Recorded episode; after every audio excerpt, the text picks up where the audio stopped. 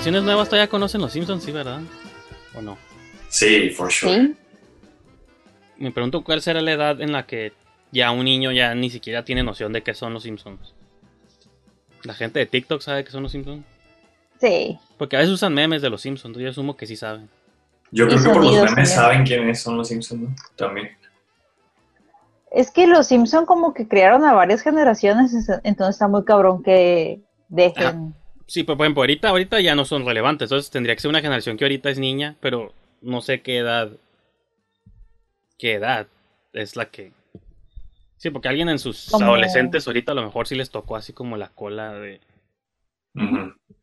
Alguien que haya nacido Sí. en el 2010, tal vez. Si, si tienen cable y vieron Fox, sí. Simón.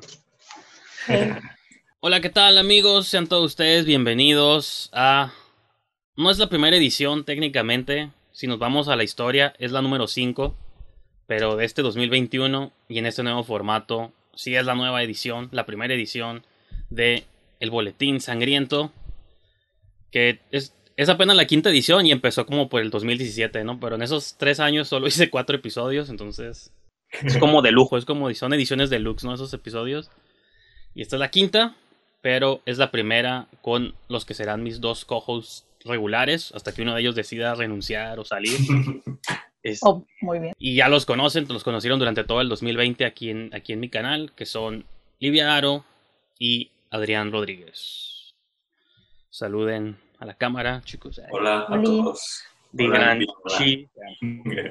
Y pues así es, pues el show de hoy, como el título lo sugiere, y como los que habrán escuchado las versiones pasadas, que no creo, y ya les habíamos dado como una especie de teaser cuando hicimos nuestro top 10 de películas de terror, que lo pueden ver también por aquí. Pues vamos a hablar única y exclusivamente de movies de género, que es realmente lo que a los tres nos gusta, no sé si más, no quiero hablar por ellos, pero es lo que nos gusta bastante, ¿no? Entonces, pues digo, supongo, Sí. ¿no? Que es uno de sus géneros favoritos también. Definitivamente. Totalmente. No sé, fíjate que siempre he sentido que se empata el horror con las con el sci-fi, porque también me gusta mucho como ya cual- cualquier cosa, si es de que, de, de que van al espacio, como que sé que me va a llamar la atención. Eh, Entonces sí, creo que es ahí como una como una competencia. Depende que en qué mood ande, pero sí hay como que entre horror y ciencia ficción Entonces, son ¿qué- mis, mis favoritos. Que sí que la de Passengers con Jennifer Lawrence y Chris Pratt te gustó bastante porque es en el espacio, ¿no? Entonces, Mm, mm, no la vi, pero Ah, bueno. fue por los actores. No, ahí sí fue como que fue un deal, fue un, un deal breaker para mí eso. Yo apoyo eso, yo estoy igual. ¿a poco odian? O sea, bueno, me ofendo porque Jennifer Lawrence me cae bien y creo que cumplimos años el mismo día, pero. O el mismo mes, no me acuerdo, pero sí. No, el mismo año, no sé, pero el punto es que algo. Algo tenemos, pues en el mismo planeta nacimos los dos, ella. ¿no? En el mismo planeta nacimos los dos, pero es una de mis actrices favoritas. Chris Pratt sí, él sí lo puedo. No es mi Chris favorito, creo que Hemsworth, Pine y hay otros que están por encima, ¿no? Evans. No, de hecho, o sea, a mí me gustan ambos actores, eh, pero así como ver como un drama no es muy lo mío, pero ahí era como que drama medio misterio espacial, entonces yo lo vi por la parte espacial. Pero tú se la viste entonces Sí, y te gustó. sí, sí me gustó. Ah, muy bien. Aunque Chris Rock me cayó gordo en esa película, pero sí, sí me gustó. Pues sí, sí cometió un acto extraño, difícil de más Egoísta de... Sí, no, pinche, yo lo hubiera aventado por la borda, loco. Eso, eso es lo que está extraño. No vamos a hablar de Passengers, no se preocupe, vamos a hablar de otras películas más interesantes. Que eso no es terror. Eso es lo extraño de la movie que quiere venderte como romántico, un escenario donde no al extremo de una violación, pero casi como decidir sobre la vida de otra persona, o sobre el cuerpo de otra persona, o sobre la existencia de otra persona, y vendértelo como algo romántico, entonces sí está, está, está difícil. Ve- Véanla de todos modos, ¿no? Pero no, no o sea, tiene lo suyo, tiene lo suyo.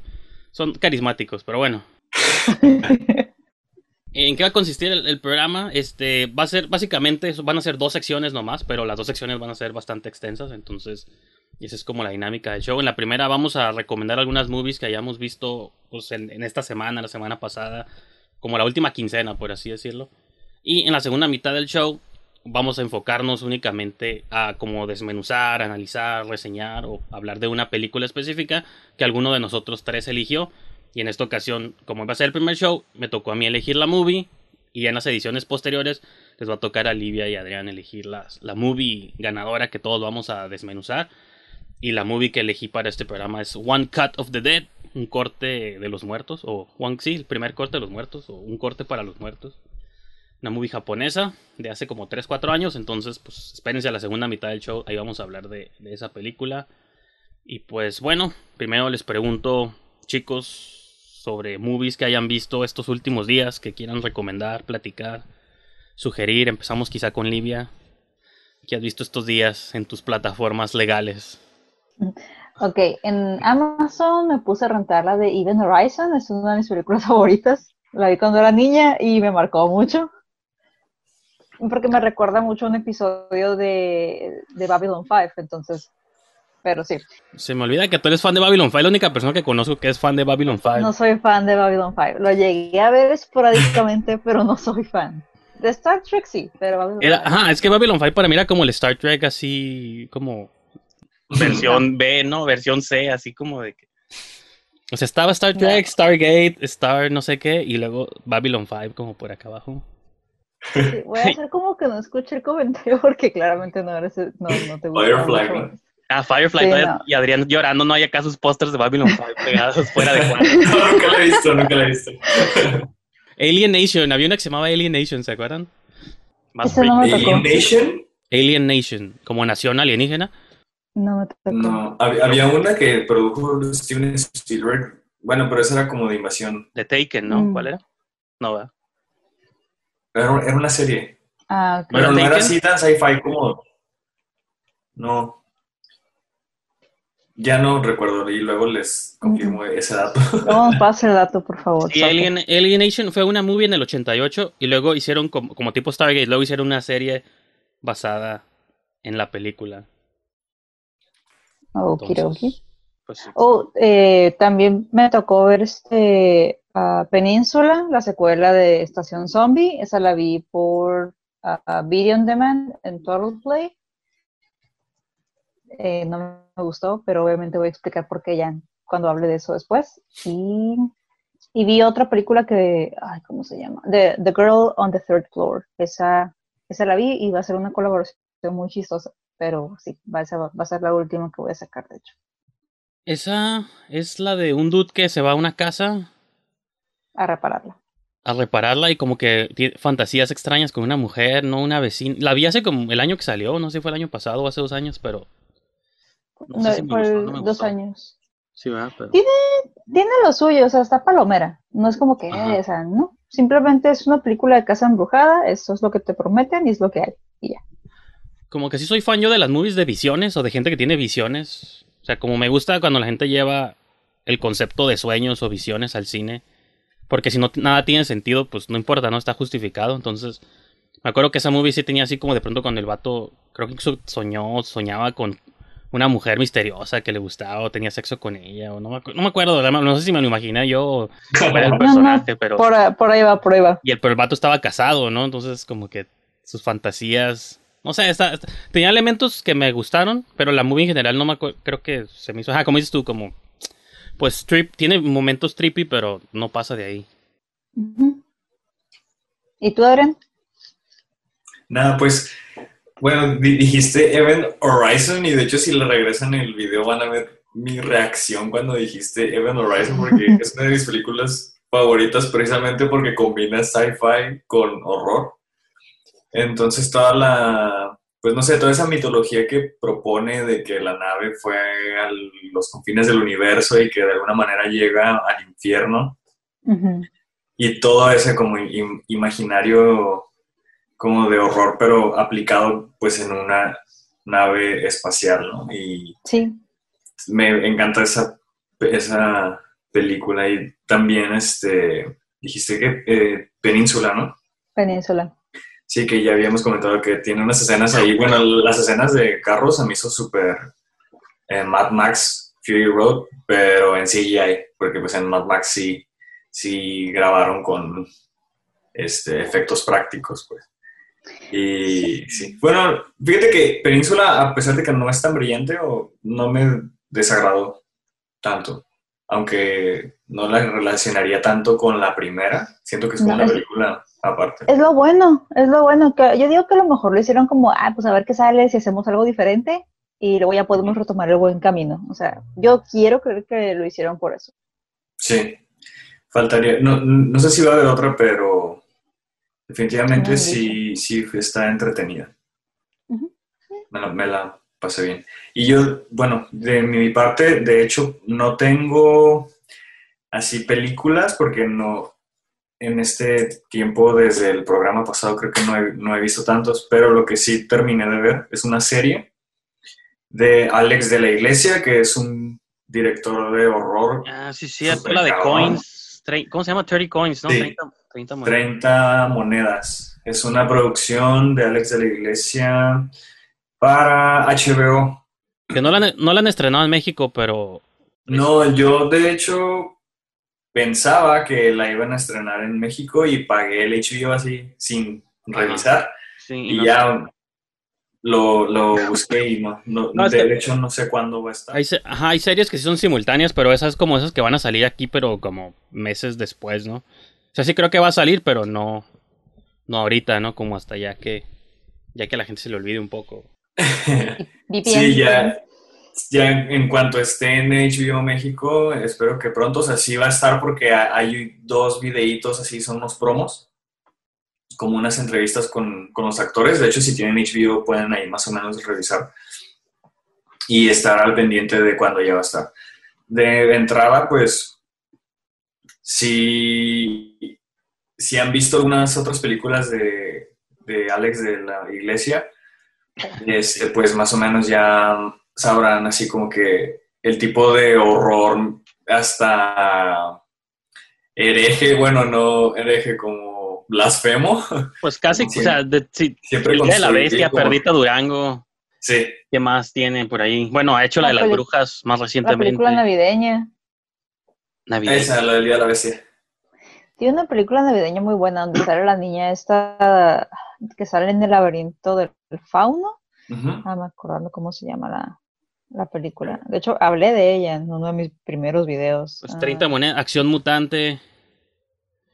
El, el bar. antes de, que empezara la serie, vi la de las brujas, las brujas de su. Ay, no sé cómo se pronuncia. ¿Cuánta Navidad? Se agarra, se agarra las brujas. Mundi.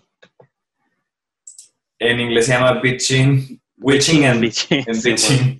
Las brujas de su garra Yo vi esta película, dije más o menos como que antes de ver la serie para entrar así como que en materia con el director porque no la había, no la había visto, salió en el, en el 2013. Y está, bueno, está increíble, es una comedia con fantasía porque, o sea, habla sobre brujas. Este, si ven el trailer, pues van a ver así que es un humor hasta bien chusco, pero es, o sea, todo es, un, es un viaje, o sea, el guion es increíble, o sea, empieza con acción y nunca para, se van así los, los personajes. No sé en qué plataforma legal la pueden encontrar, pero se, se las recomiendo y pues la serie que, espero que ya esté disponible pronto en, México, que pues básicamente es este, una mezcla de todo lo que me gusta, o sea, como eh, las criaturas de, de John Carpenter de The Thing, hay, un capítulo así en donde sale un monstruo parecido como, como este, o sea, no, voy a entrar así tanto para, en spoilers. Eh, hay otro capítulo que es sobre como ah, un espejo que da otra dimensión y luego en otro capítulo trata sobre que sacerdotes o como que dan a entender que Jesús, que Jesucristo hacía milagros a través de magia. Entonces, hay como una secta que está buscando los artefactos que le hicieron daño a, Jesús, porque es como el dolor divino. Y es como esa idea de que, tenía Hitler de que la lanza que hirió a Jesús en un costado daba poder. entonces, en este caso, la serie juega con esa idea, pero con las 30 monedas que recibe Judas cuando traiciona a Jesús. Ya entrados los episodios hablan sobre eso y está súper interesante. Bueno, si, si son familiarizados, si están eh, familiarizados con, con la religión católica, como que sí te vuela la mente así lo que, más o menos lo que propone. Y, Pues pero sí. tiene acción, comedia, o sea, de verdad sí, el primer, el, el piloto, el episodio 1, si, si los atrapa, o sea, seguramente el resto de, de- de la serie les va a gustar. Yo soy malo para ver series, pero sí me llamó la atención cuando vi eso de que era de, Ángel- de Alex de la Iglesia, pero sí. O sea, no- una serie de tres episodios no pude ver más allá del primero, de tres episodios, imagínate. Una de ocho o nueve. Traté, traté de ver una que se llama Narciso Negro, Black Narcissus, no sé si han escuchado de ella. Ah, sí la había anunciada, de los mismos que hicieron Drácula, ¿no? Para- Está como, no, está como en Hulu o algo así. Digo, aquí no existe, ¿verdad? yo la conseguí por otros métodos, pero sí. O no sé de qué, pues no sé ni dónde es. Yo nomás me llamó la atención porque los actores que salían y, y el, Sí, el sale tema. Gemma, Gemma- ¿Mandé? Sale Gemma Carterton, Simón. La Hansel, la Gretel de Hansel y Gretel, Cazadores de Brujas. Una de mis movies favoritas de toda la vida. Así como a ustedes les gusta Event Horizon, a mí me gusta Hansel y Gretel, Witch Hunter. ¿No te gustó Even Horizon? Yo la vi como tres veces en el cine, esa de Hansel y Gretel, y salí como emocionado. Aparte, como que Yo el, no la he visto nunca. el soundtrack es Danny Elfman, entonces como que sí le metió ganas. Y, y pues está como ridículamente, está curada, o sea, como que luego los efectos son como prácticos todavía, las brujas, los trolls y todo el rollo son como bonitos. Entonces sí, está, está curada. Pero qué decir, ah, bueno, entonces traté de ver esa serie, te digo, nomás de tres capítulos, nomás vi el primero y ya no vi los otros dos, entonces digo, si no puedo terminar una de tres, menos. Espero que esto sí te, te haga terminar de verla. Si es que le das, le das chance. Y de hecho, esa de Black Narcissus, se me hizo extraño que hicieran remake de esa película. Sí, es una movie de los 40. Bueno, es una, creo que es una historia, una novela o algo así, pero Sí, tiene una adaptación. tiene una adaptación fílmica en los 40 y esta serie, pues la, la premisa, bueno, lo que viene en el primer capítulo es es en que se lleva como en el cambio de siglo, en los 1900, no me acuerdo. Entonces, como que supone que hay monjas, las mandan pues, a diferentes partes del mundo, pues para que, este, como que eduquen o culturicen a la gente no educada, ¿no? Que eran, pues, cualquier otro país que habla otro idioma, cosas casi como tipo misioneras. Entonces las mandan a la India, a un monasterio que tienen ahí abandonado, pues para que eduquen a, a las personas que profesan una religión que no es la católica o la cristiana y pues para que las... O sea, desde ahí te lo venden como pues que... Como este afán, ¿no? De, de promover o extender los dominios del catolicismo.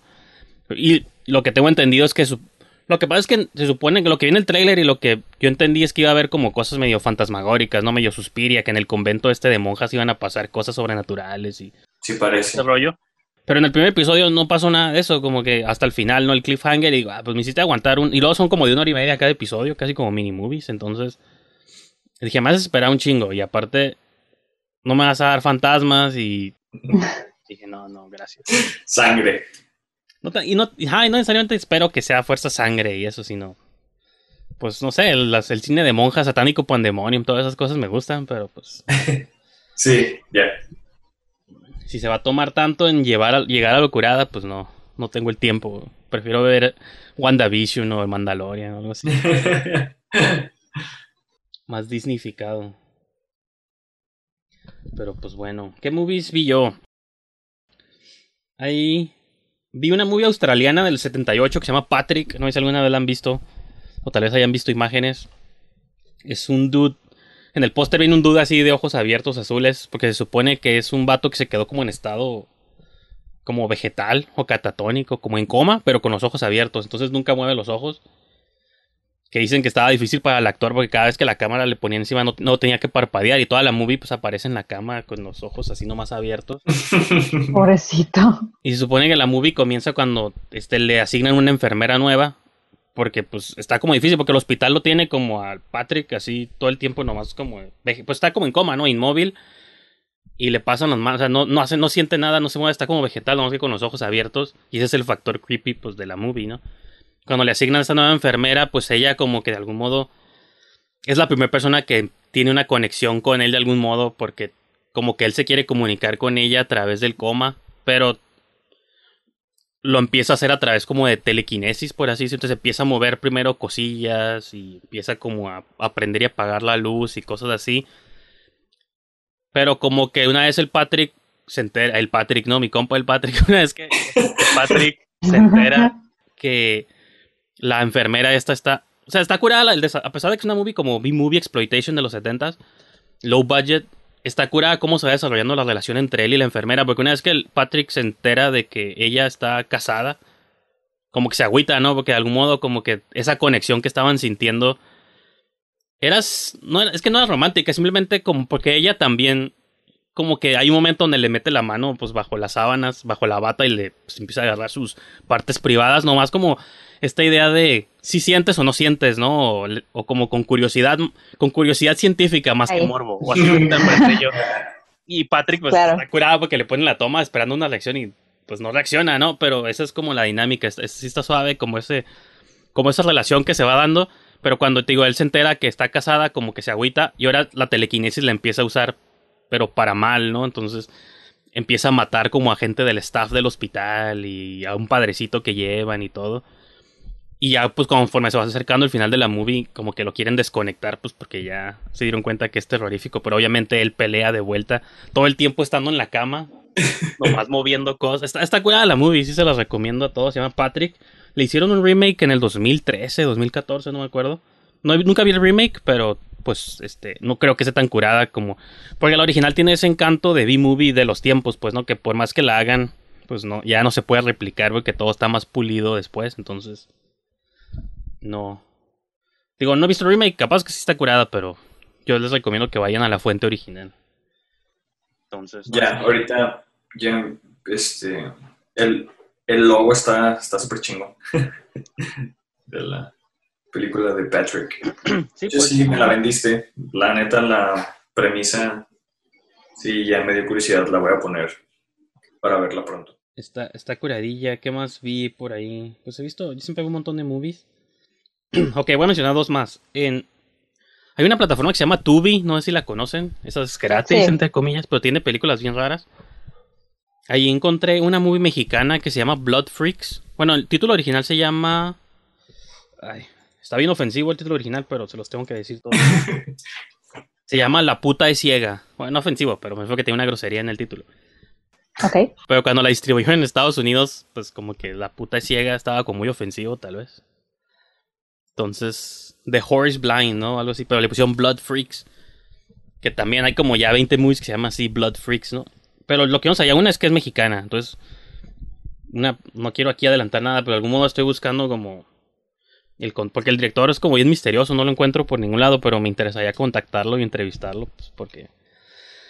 Y estaría chingón. Y su movie, pues no sé, la movie no sé de qué es. El vato parece como que la grabó nomás en el baño, o sea, como en su casa, con una VHS, porque la textura es como de VHS.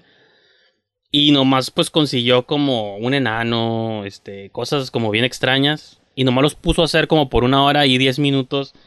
Cosas bien bizarras, como mutilaciones y pues usa como efectos de látex y cosas así. Pero pues está hablada en español, está grabada en México DF, porque hay una parte donde se ven las calles de México. Pero no tiene sentido, es como una antología, pero no tiene plot, es nomás como surrealismo así, medio Jodorowsky, no, no tan no tan al nivel Jodorowsky, pero bien low budget, pues, ¿no? Como algo así. Mira, la, la, descripción que tienen aquí está en inglés, pero la voy a traducir. Dice, un retrato de la Ciudad de México reflejada en una serie de personajes oscuros, grotescos, sucios, sórdidos y violentos como una prostituta ciega, un lechero pornógrafo, que sí sale un lechero pornógrafo, un par de hermanas dedicadas a persuadir mujeres, llevárselas a casa y utilizar sus cuerpos para la taxidermia. Es una es un cuento insano, chistoso, absurdo y grotesco, sumergido en los vecindarios más oscuros. Sumergido in the neighbors more sordid neighborhoods. Bueno, pues la traté de traducir aquí en tiempo real, pero el punto es que sí está. Pues eso que les conté, eso es la movie, nomás es un. Como una secuencia tras otra, tras otra, así de cosas bien gráficas. Y sin plot, al menos yo no sentí un plot, ¿no? Pero Nu- ¿Nunca viste Q? ¿Q? Ajá. Una coreana. ¿De hace poquito? No, vi una eh, sí, este, viejita. Que de hecho también me, me recordó a Somos la Carne. También, bueno, en Somos la Carne hay un concepto ahí como que Sí, postapocalíptico. Pero sí, también hay un manga que es algo así como de freaks. De, es una niña como que se escapa de su casa y llega a un, a un este, circo así de freaks como con estos personajes casi que estás describiendo y la, por alguna extraña razón toda, toda la película la están torturando. Y este, pero es una animación japonesa así viejísima de, de como de los 70 creo y sonó, me sonó más o menos a eso. Y, y precisamente también como, como las historias del Marqués de Sade, ¿no? Así como bien. Sí, como que es violencia nomás por el bien de violencia. Y digo, a mí no, no es mi taza de té, pero me gustó lo experimental que está porque el vato hace transición entre video digital, VHS y cosas así. Pero sí se ve que es textura real de VHS, no es como esa falsa que luego a veces ponen movies, ¿no? O trailers que ponen un, filtro acá o algo y, y pare, como fingiendo que es VHS. Acá el vato sí le...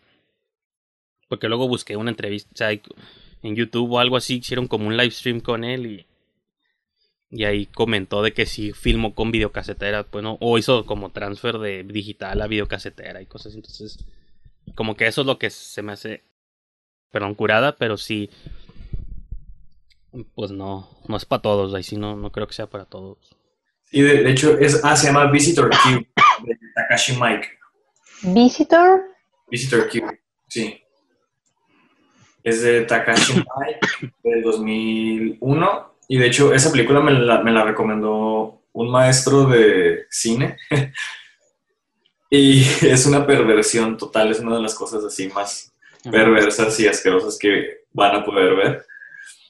Este, y sí, en realidad, o sea, es una familia muy, muy, muy perturbada.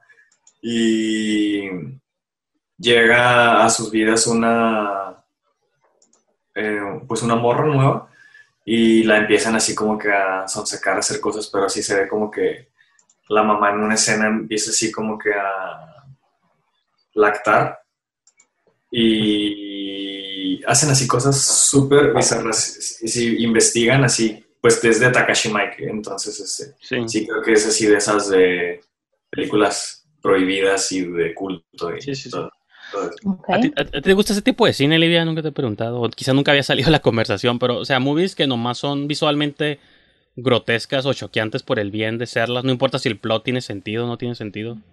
Depende, porque depende de si estoy en el mood para poder Como Guinea verlas. Pig o cosas, o, o cosas así. O Necromantic o esas cosas de que dices... sea, tengo, tengo que estar como que muy en el mood para verlas, porque pues, si ¿qué, de qué plano mood sería? ¿no? Hoy ando de psicópata. Bien dark, Mood, bien curioso. dark.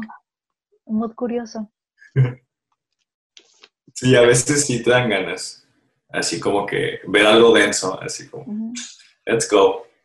Por el mero placer de ser. Sí, es como, let's have fun. A veces.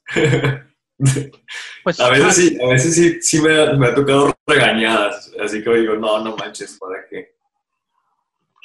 ¿Para qué lo hacía? Digo, lo, lo que yo quería mencionar al final de esta movie de Blood Freaks o La puta es ciega es de que, pues es mexicana, ¿no? Y como que, pues en México no hay mucho horror y el poco que hay se quiere apegar a ciertas fórmulas luego también.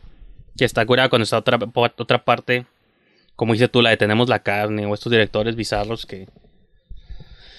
Que podrá ser pretencioso, tal vez, tal vez no, no sé. Cada quien va a decidir, pero pues están haciendo algo que se sale un poco de, sí. de la norma, ¿no? Pero sí, les voy a platicar de la última película antes de entrar ya directo al review de esta semana. Y no sé si han escuchado hablar de una película que se llama Shadow in the Cloud o Sombra en las Nubes. Es nueva, es de. Salió como entre diciembre o enero de este año. Creo que es lo más nuevo que he visto. De la directora Rosanne Liang y protagonizada por Chloe Grace Moretz. Eh, pues yo escribo, escribo mis reseñas en Letterboxd. No sé si tienen cuenta de Letterboxd, pero los invito a que me sigan. Es gratis, no se preocupen. Que es donde hago todas mis reviews de movies, ¿no? Y los publico en Twitter y todo eso.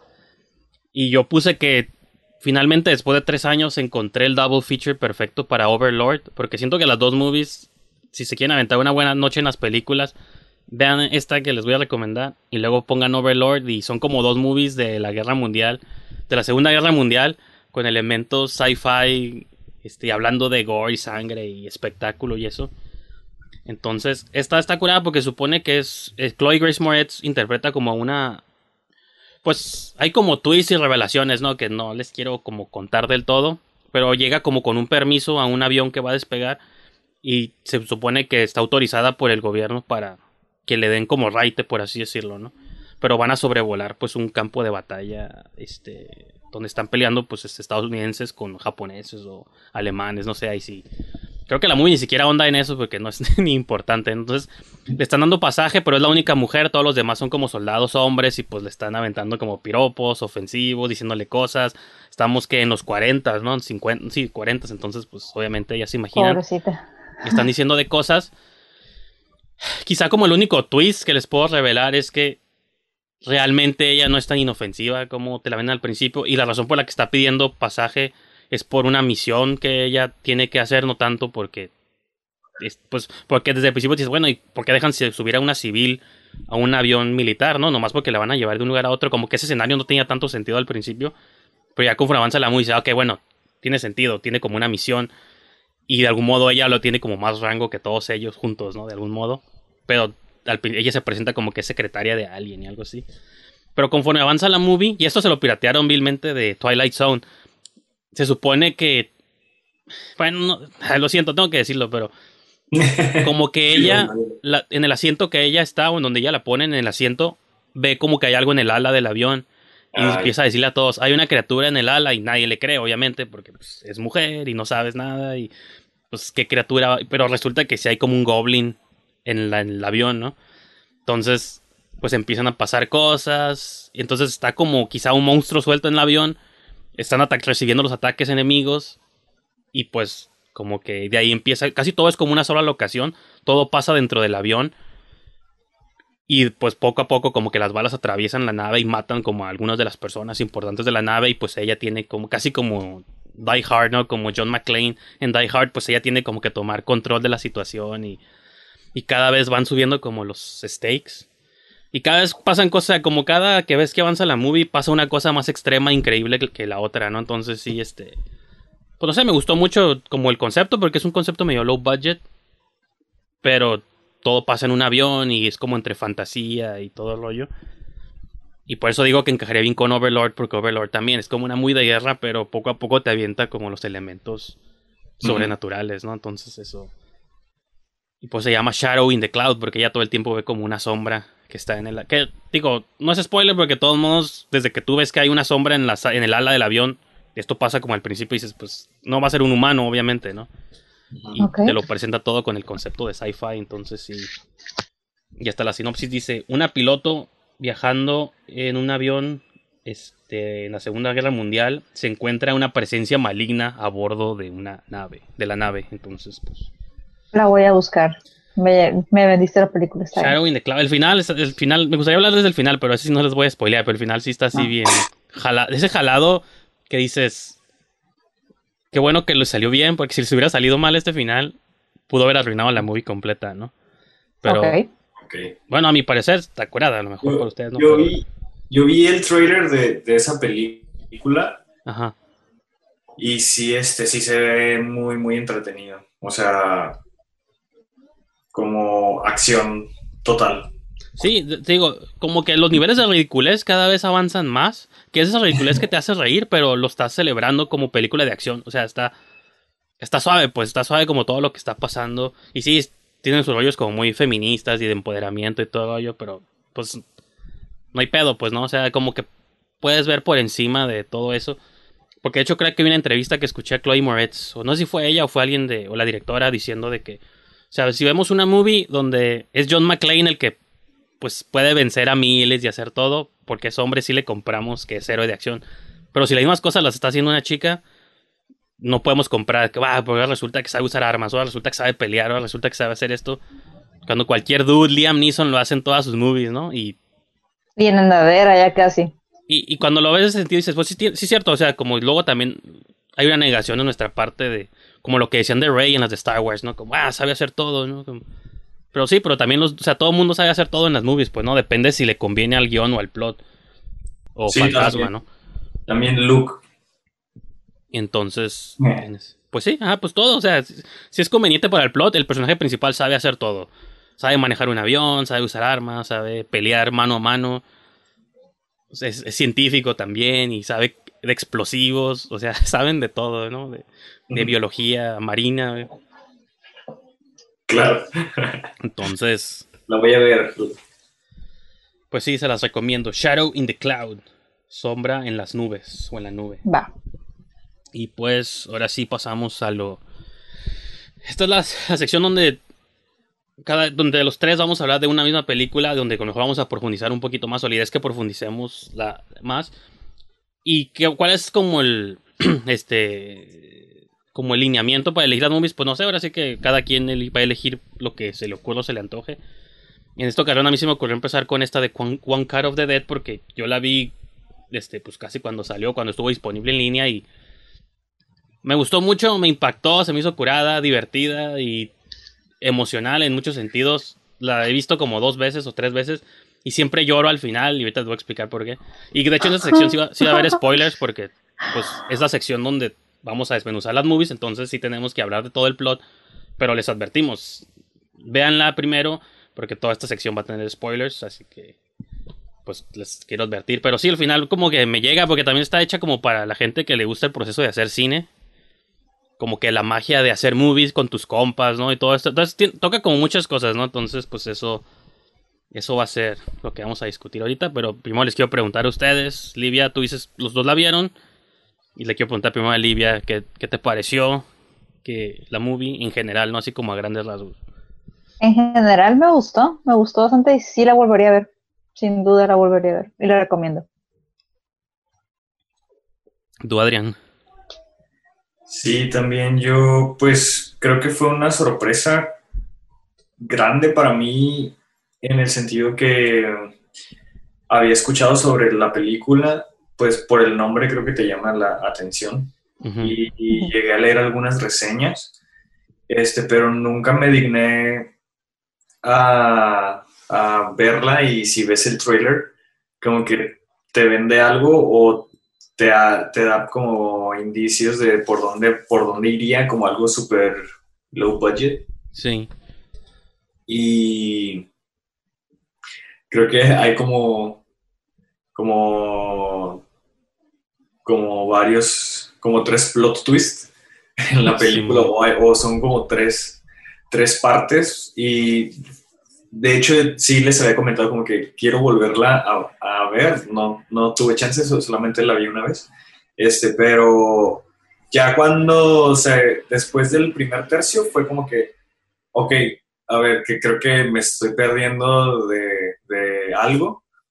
Y, este, y ya, pues, obviamente me dieron ganas de darle otra, otra revisada, ya después de verla la primera vez. Sí, como, como que sí te haces esa, sensación de que. Es que digo, ajá, les pregunto a ustedes porque digo, es la primera vez que la veían, yo la había visto como otras dos veces antes. Y como que sí tratas de ver ya como pistas. Porque, bueno, la trama es esta, ¿no? Empieza, tú estás viendo con una movie súper barata de zombies, ¿no? De una sola toma. Lo que está curada es que quizás ah, es un solo shot, ¿no? Es como 1917, pero con zombies. Pero grabada así como en el patio de tu casa, ¿no? Es una fábrica abandonada. Malos actores, pero si te quedas como con esa primer media hora, por eso yo les mencioné a ustedes, es una movie como de paciencia, porque si ves la primera media hora, tú crees que estás viendo una movie bien chafa, pues, ¿no? Sí. Y una vez que se llega esa media hora, empiezan los créditos, y dices, ah, cabrón, se acabó ya la movie. Y luego la segunda mitad, y es que Adrián menciona que son tres partes, la segunda parte, estás viendo el proceso un mes antes de cómo esta gente, este crew, se formó para grabar esa película que viste al principio o ese mediometraje. Te quedas, ah, ok, vamos a ver el proceso.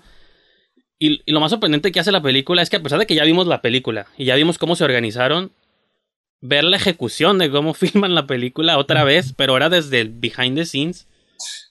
O sea, porque es una cámara grabando otra cámara grabando otra cámara, ¿no? Son como tres procesos de cámara. porque está la falsa, que es la de los actores. La secundaria, que es la que está transmitiendo, y obviamente hay una tercera cámara, que es la movie que estamos viendo nosotros. Entonces, tuvo que haber una coordinación de todas partes. Como que el, el director se llama Shini. A ver, aquí tengo el nombre. No quiero tasajearlo. Shinichiro Ueda. Como que tuvo que pensar así como, ok, esto es lo que se va a ver aquí y esto es lo que se va a ver dentro del otro movie y que tenga sentido, pues, ¿no? Y cuando la ves varias veces te das cuenta que sí, como los errores que viste al principio, acá ves cómo sucedieron y hay un montón de cosas así que... Y yo lo que mencionaba que está emocional es porque es como el proceso, la gente, toda la gente que se ha involucrado en algo de cine o que ha colaborado, que ha hecho películas o cortos, es fácil identificarte como todas las cosas que salen mal, pero el espíritu pro movie es lo que vence al final, pues, ¿no? Y esta imagen final como de ver a todos haciendo la pirámide es como la imagen más literal de todos unidos por el cine, ¿no? Y creo que por mí se me hace como muy emocional ese momento porque es... Pues al final eso es lo que es la movie, más que una película de terror, es como una película sobre la pasión de hacer cine, ¿no? Y creo que eso se me hace... Creo que en ese sentido está como llegador. Pues no sé qué más quieren añadir ustedes, Livia.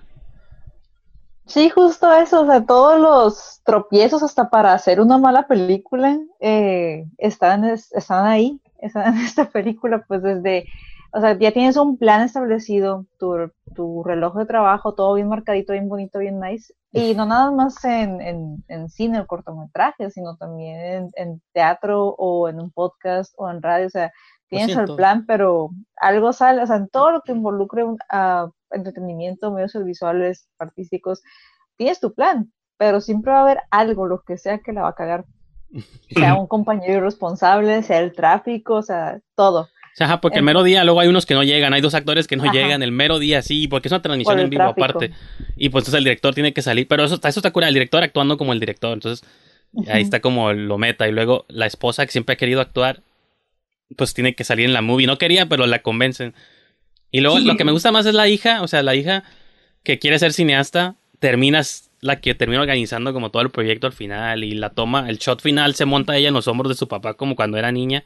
O sea, como esos detalles pueden estar medio cheesy, pero pues funcionan, creo yo, como en la película. Es porque es muy real, o sea, es cheesy, pero es demasiado real porque todos hemos tenido que ser un tripié humano en alguna ocasión, o hemos tenido, a mí me tocó, o hemos tenido que hacer una, una claqueta humana en alguna ocasión, entonces, a mí se me hizo como que muy nostálgico. Eh, si ustedes quieren hacer cine, si están seguros de que quieren esto, vean esa película para que vean a lo que se pueden enfrentar a mí me encantó esa parte. ¿Y tú qué dices, Adrián?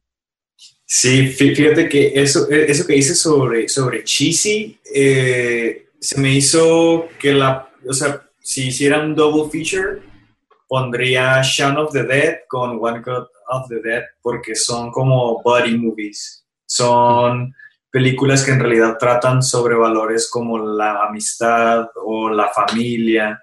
Son como comedias que tienen este toque de, del género zombie, este, aunque son súper distintas, pero ambas este, eh, pues son homenajes a otra película clásica de, de zombies, entonces de, de, alguna manera también este, siento que, tiene, que, están como dentro de esa misma eh, sinergia. Y sí, pues básicamente es una carta de amor al cine y pues en específico a los zombies. Y me encanta eso que mencionabas también, este, Brijandes como empieza desde que la jefa del canal les pide a la movie. Sí, No, así como que va, güey, y el vato como que no, pues va. Y, y sí, también como tiene esta como trama con la hija y que dices que puede ser cheesy, pero en realidad está muy bien hecho, o sea, está muy bien ejecutado aunque parece barato en un principio, se ve súper chafa. O sea, toda la primera parte, y era lo que me mencionabas cuando, cuando nos, la, nos la recomendaste, como vas a pensar que es lo peor que has visto en tu vida. Pero al final termina conmoviéndote, este, o sea, realmente como que te conmueve. No sé si sea porque los tres tenemos como que de, de alguna manera noción de lo que es producción, bueno, preproducción, producción, post, postproducción. En, en este caso, pues es una transmisión en vivo. Sí. Que también, pues, es, es, otro tipo de formato, pero sí, este, a mí sí me llegó con algunas fibras ahí, este, sensibles. en algunos puntos de la película. Digo, sí, está muy, está muy conmovedora. Realmente no, eso, creo que eso fue la sorpresa. No esperaba que me fuera a conmover esta película. Ni cuando ves el trailer, ni cuando la estás viendo. Entonces realmente sí fue una gran sorpresa y pues ya cuando la vean van a, van a entender por qué hay que verla de nuevo. Porque creo que es eso de no sabes qué esperar y, y, yo sí creo que es como una prueba de paciencia porque... Sí. Repito, si la estuvieras viendo el principio nomás y crees que eso es la película, pues se ve bien barato esto, ¿no? Hasta todos son malos actores, no tiene sentido. Hay como muchas pausas. Sin... Sí. Pero cuando ya ves cómo lo están filmando todo, ya percibes como el, ingenio detrás de la coreografía de todo lo que pasa detrás de, cámaras, ¿no? De que tú avientas el cuerpo por acá, la cabeza, tú caminas con el hacha por acá, la sangre en el techo, o sea, como... Sí, ponle que lo más difícil de comprar es que es una transmisión en vivo, ¿no? Eso como que no pasaría, tal vez. todo esto sería pregrabado. Pero aún así, asumiendo que sería un live de algo, como esa coordinación. O sea, como que si eran talentosos todos, al fin y al cabo, a pesar de que te los venden como que no iban a lograrlo, te das cuenta que lo lograron, pues, ¿no? Y eso. Y pues el director, todos los personajes están curados, todos los. También está como la chica, está la asistente de cámara que todo el tiempo quiere filmar y no la deja el fotógrafo, el camarógrafo, pues que, pues no, y luego se lastima la espalda. Y ella es la que termina levantando la cámara y haciendo sus zooms exagerados acá. Su momento de brillar ahí. Y, todos esos, momentos yo creo, está, creo que están, están curadas de, la película. Sí. Y quiero mencionar unos datos de Wikipedia, pero son datos que llaman atención. La movie costó 3, 3 millones de yenes, que puede sonar mucho, pero realmente nomás son 25 mil dólares, que 25 mil bolas, pues para hacer una película no, no es nada y se convirtió en uno de los tipo actividad paranormal se convirtió en uno de los éxitos de taquilla este, más grandes en la historia de Japón recaudando 27 millones de dólares en Japón y 30 millones en todo el mundo. Que repito es proporcional a lo que costó la película y lo que recaudó. O sea la movie no costó ni un millón y para que haya recaudado cincuenta y tantos entre Japón y el mundo. Sí. Pues fue un mega hit acá de taquilla. Obviamente Hollywood dicen que ya compró los derechos para hacer un remake que no sé por qué, no es necesario. Yo no quiero oh, ver ahí a Chris Pratt como el director o algo así. Este, hay, hay, una secuela que, que, grabaron durante la pandemia. Se me olvidó recomendárselas, pero se llama Mission Remote o Misión Remoto. Donde tipo host este, filmaron. O sea, los, los actores se reunieron. Igual deberían verla después del programa. Se reunieron los actores. Los mismos que salen en la película se reúnen en una llamada así de Zoom. Para hacer como una secuela de, de zombie de digo de One Cut of the Dead. Y aparte hay una hay otra secuela que filmaron cuando dice secuela se llama One Cut of the Dead dos puntos in Hollywood. Que es una es una secuela de esta movie que no se puede ver en Estados Unidos ni en ningún país del mundo más que en Japón. Y no tiene nada que ver con el remake que están haciendo sino como que hicieron una segunda parte que no ha salido no ha llegado como este lado del charco no entonces mm. Y no está hecha por el mismo director. Acá la dirige Yuya Nakaizumi. Y así está producida por el mismo director, pero ya la dirige otra persona. Y pues están todos los actores. Porque hasta que siento que los actores, aunque supongo que no son famosos, pues tienen como looks muy icónicos, muy particulares y te acuerdas como de todos, ¿no? Como El borracho, ¿no? El director y todos los... El director fue mi favorito. a la señora, hay una señora bien rara, la que es la productora o algo así, también tiene como un look muy de señora japonesa, así de que... Sí. la ves y parece hasta un anime vuelto a la vida, ¿no? Así como de Ajá. Sí, sí, sí, sí, totalmente. Es la personificación de la jefa parece caricatura. Es como una etna moda japonesa, algo así. Sí, definitivamente. Pero sí, la película... Y cierto que mencionas tú, Adrián, de que a lo mejor... También por eso a lo mejor tenía curiosidad de que la vieran, porque...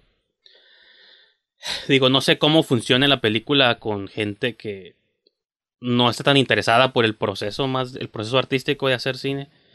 O sea, que siento que es una movie que yo pondré en una clase de cine, por así decirlo, más que en una clase de terror, porque sí, los elementos de horror nomás son, pues porque la trama es de zombies, pero no, te da miedo en ningún... bueno, te genera como tensión, pero más por cómo van a filmar la película que por monstruos, ¿no? O sea, no es ese tipo de horror.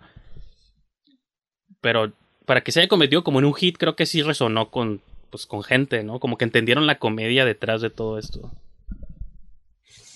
creo yo.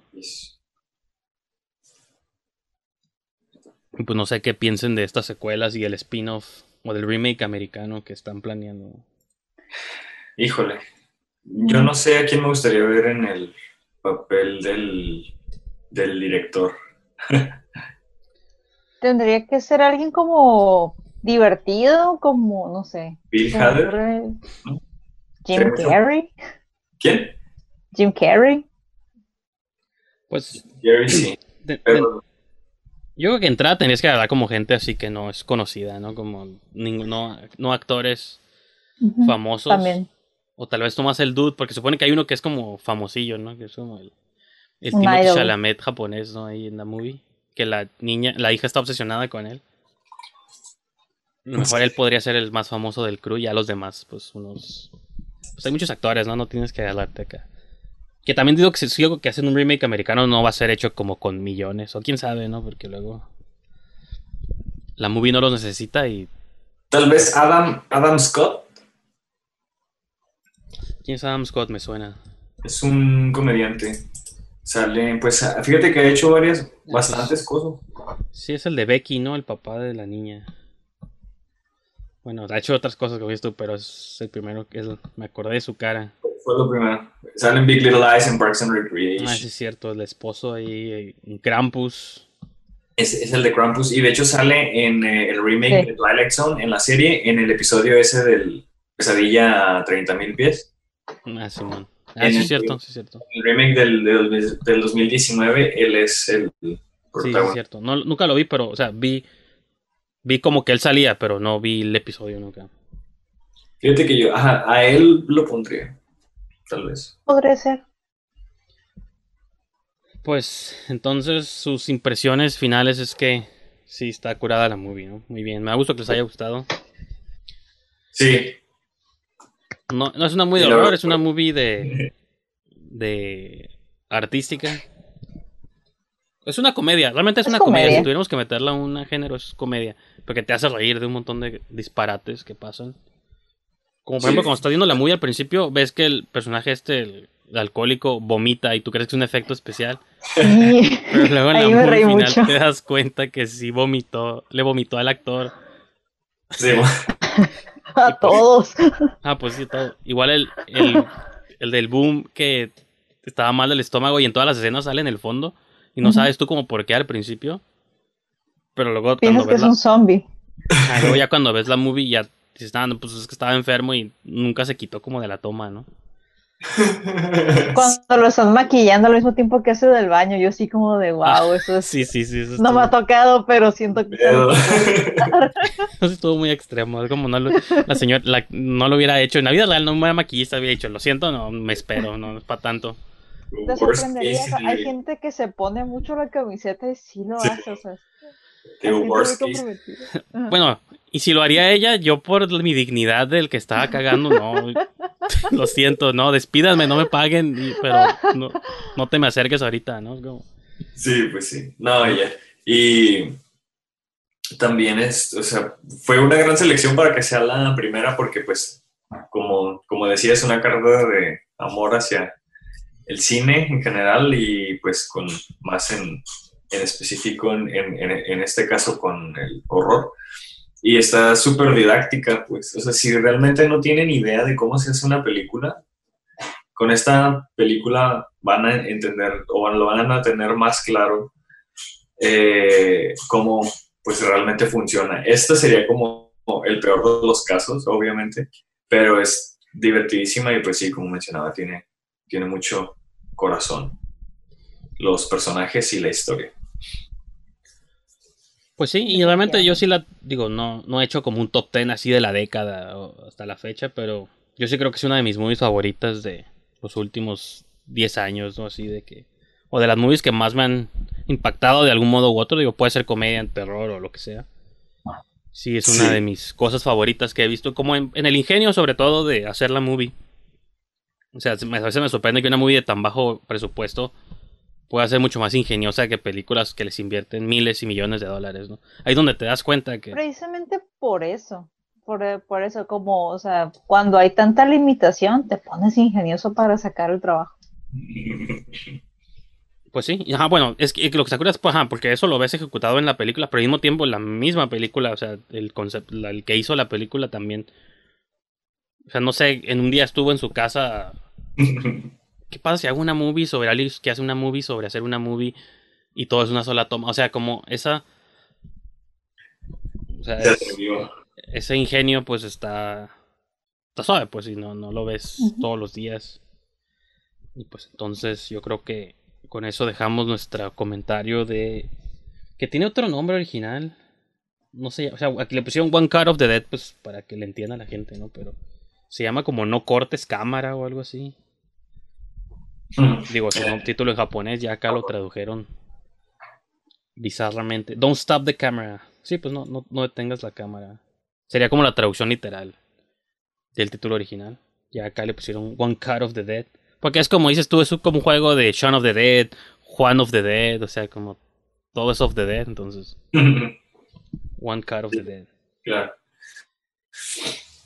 Y pues ahí está, busquen a del 2017. O más vale que ya la hayan visto porque les spoileamos muchas cosas, pero bueno. Eso fue esto. Y pues ya, con eso, pues como les mencioné, técnicamente nomás hay dos secciones en el programa: las recomendaciones semanales y el review especial. Y pues este proceso va a continuar en los episodios siguientes. Nomás antes de concluir el show, le quiero preguntar a Livia, que es la que le va a tocar elegir la movie de la siguiente, pues no semana, quincena tal vez. Entonces, Uy. Los stakes, las expectativas están muy altas. Tienes que estar al nivel de One Cut of the Dead. Ay, no es cierto, ¿no? Siento la presión. No, no es cierto, ah, es una película muy, muy, muy sencillita. A mí me gusta mucho. Sí. Ah, ¿No se han visto la de la autopsia de Jane Doe? Sí, Yo sí, ya la vi también. me gusta. ¿Quiere que proponga otra? Pues propone otra, si no, podemos entrar con esa. Ah, pensé que ibas a. ah, ya. ¿Qué, qué, qué ibas a decir? No, pe- ¿Qué ibas a pensé que ibas a, a recomendar una del mismo director o, o algo así. Que tú tienes un video, no, no lo voy a ver entonces para no spoilearme. ¿O no tienes video? Ah, no, pensé que le habías hecho video. Hice, pero para, bueno, fue colaboración con Ángel. Ah, sí, cierto. Sí, cierto. Que Ángel hizo un video, este, sin epífisis, que hace mucho que no está por acá en este canal, porque se ocupó en otras cosas, pero sí, hizo un video sobre los 10 monstruos más importantes, más interesantes del cine mexicano. Les recomiendo que busquen ese video, está muy curada. Y hay unos bueno. monstruos que ni yo conocía, entonces me gusta cuando me sorprenden esos top. No son como Watch Mojo, que son todas las cosas más clichés del mundo. Ya. Esto sí es un top 10 con criaturas bizarras, bizarras de verdad. Entonces, Es lo que la gente necesita ver. busquen ese video de Cinepífisis, se llama como los 10 monstruos del horror mexicano o algo así. A ver si lo busco. Pero mientras igual ustedes, pues los invito a que mencionen aquí sus, sus redes o dónde puede seguirlos la gente, chicos. Ok, bueno, pues a mí me pueden encontrar en YouTube, Twitter, Facebook, Instagram como Liviaro. Ah, y TikTok. Ah, muy bien, donde sales bailando y haciendo acá No bailo en TikTok. pasos y todo lo de acá. No, yo sí. Hago el ridículo con, con este sonidos, pero no bailo en TikTok. Mi ridículo tiene un límite. Pues estás, estás perdiendo miles de audiencia en audiencia. ¿Y, y tú, Adrián? ¿Tienes un No, blog, pues. página, Twitter, Facebook? Sí, no, Instagram. No, no creo que nadie quiera contactarme nunca para nada, pero este, pueden nada más encontrarme en Twitter por ahora como Fodongo King. Y pues nada más, por ahí sería como por ahorita mi, mi único canal. Pues muy bien, se llama Los 10 monstruos del cine de horror mexicano, el video que les mencionaba. Y sale una mano así en el thumbnail, como la de Evil Dead, pero ¿Cómo sale la mano? porque... Muy bien, nada más para... o sea, Y pues nomás, ahí me siguen en Twitter, Instagram, casi todos soy Brijandes, en Letterboxd, especial donde hago mis mini reviews de movies, pues ahí si quieren saber qué estoy viendo, qué cosas me gustan y qué no me gustan, pues ahí en Letterboxd pueden checarlo. Y pues sí, yo creo que con eso dejamos este primer episodio inaugural del 2021 y nos vemos pronto. Hasta la próxima.